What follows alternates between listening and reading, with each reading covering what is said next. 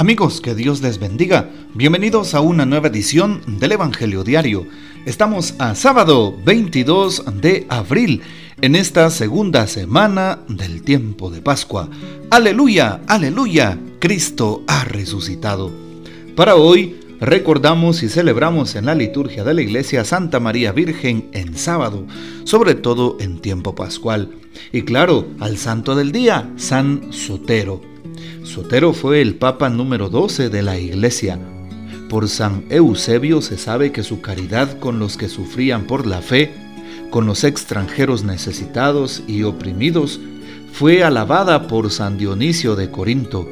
Se dice que fue el primer papa en combatir el montanismo, herejía de aquellos primeros siglos. Se desconocen detalles de su martirio y hoy no existen datos por los que pueda demostrarse históricamente pero los martirologios más antiguos incluyen su nombre entre los mártires. Pidamos pues la poderosa intercesión de San Sotero, Papa. Hoy tomamos el texto bíblico del Evangelio según San Juan capítulo 6, versículos del 16 al 21. Al atardecer del día de la multiplicación de los panes, los discípulos de Jesús bajaron al lago se embarcaron y empezaron a atravesar hacia Cafarnaúm. Ya había caído la noche y Jesús todavía no los había alcanzado. Soplaba un viento fuerte y las aguas del lago se iban encrespando. Cuando habían avanzado unos cinco o seis kilómetros, vieron a Jesús caminando sobre las aguas, acercándose a la barca y se asustaron. Pero él les dijo, Soy yo, no tengan miedo. Ellos quisieron recogerlo a bordo, pero enseguida la barca tocó tierra en el lugar a donde se dirigían. Palabra del Señor, gloria a ti, Señor Jesús.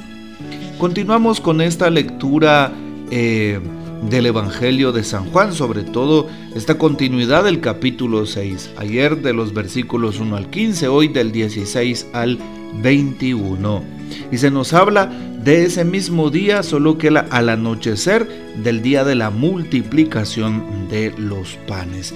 Esos signos que encontrábamos el día de la multiplicación, los cinco panes, los dos peces llevados por un niño, alguien insignificante en aquel tiempo, al igual que las mujeres, no eran tomados en cuenta para nada. Luego el tema de la multiplicación, es decir, la generosidad de Dios que comparte. Y también pues la fracción del pan, es decir, eh, ese momento solemne en donde Jesús también recuerda la institución de la Eucaristía. Y claro, pues eh, recordar y reconocer que para Dios nada es imposible. Es lo que se nos recuerda sobre todo en este día.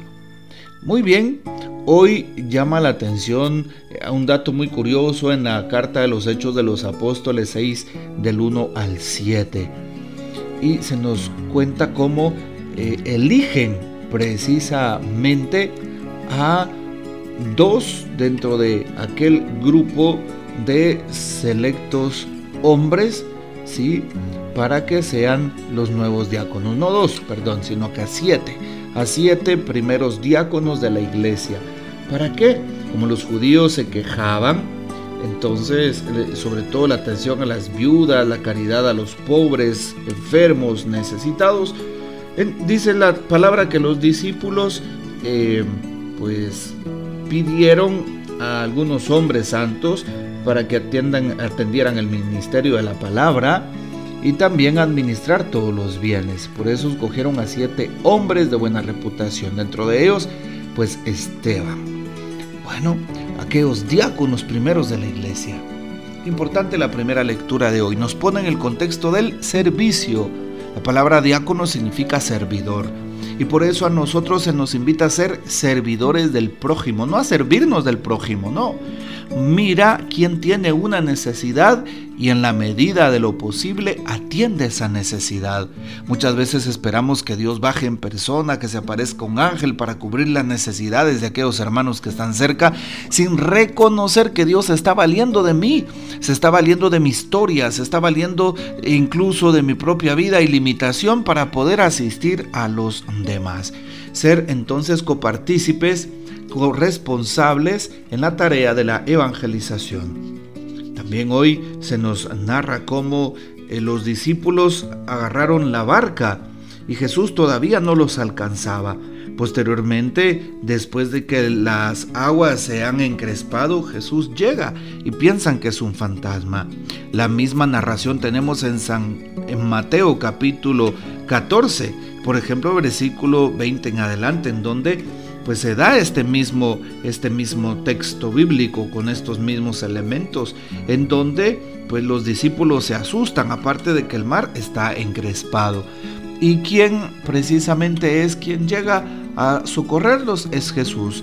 Pedro va caminando sobre las aguas y cuando duda y deja de ver a Jesús, se empieza a hundir. Hoy Jesús también nos dice esas mismas palabras, soy yo, no tengan miedo. Cuando Jesús se va acercando, eso nos dice, se acerca mi historia, se acerca mi vida, se acerca a mi indigencia, se acerca a mi caída, se acerca a mi pecado, se acerca a mi familia se acerca a aquellas personas que le han rechazado, aquellos que han blasfemado, aquellos que han hablado en contra de la iglesia. Así es, Jesús se sigue acercando, sigue acercándose a nuestra realidad de vida. ¿Para qué? Para bendecirnos y proveernos. Jamás vamos a estar desamparados por Dios todo el tiempo estará a nuestro lado y por eso demos gracias a Dios, demos gloria a Dios porque Él se deja sentir entre su pueblo. Infinito, infinitamente agradecidos con Dios por cada una de sus bondades y de su misericordia. Y claro, nunca nos desamparará. Tomamos para hoy también la breve meditación del Papa Francisco, titulada No tengan miedo. Y dice el Papa, era oscuro, el mar estaba encrespado y además soplaba un fuerte viento. ¿Quién no se asusta ante una situación de este tipo? Obviamente los apóstoles eran pescadores y como tales sabían cómo actuar. Pero ver a alguien caminando sobre las aguas, ¿quién está acostumbrado a ver semejante acto? Y con razones fundadas, podríamos decirle a Cristo, pero Jesús, mira cómo está el mar en la oscuridad y tú te les presentas de esa manera. No los asustes así. Jesús la dice muchas veces, no tengan miedo.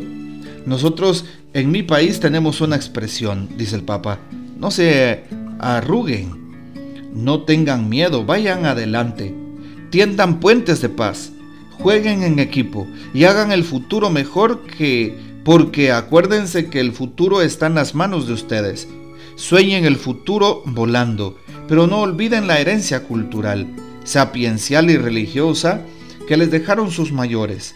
Adelante y con valentía. Hagan el futuro, nos ha dicho el Papa Francisco en estas palabras con motivo del, del lanzamiento de la plataforma de Escolas el 5 de septiembre del año 2014. Bueno, pues son actuales las palabras del Papa al respecto del Evangelio. Así es. Hoy le pedimos a Jesús que mire también esa intención de querer cambiar, de querer ser mejores, que Él nos ayude a ser evangelizadores, a hacerlo presente en medio de su pueblo, en medio de su familia, de los necesitados, incluso en medio de los que no son afines a nosotros. Y de esa manera, manera el Señor empezará a actuar en la vida y en el corazón de cada hermano, de cada hermana.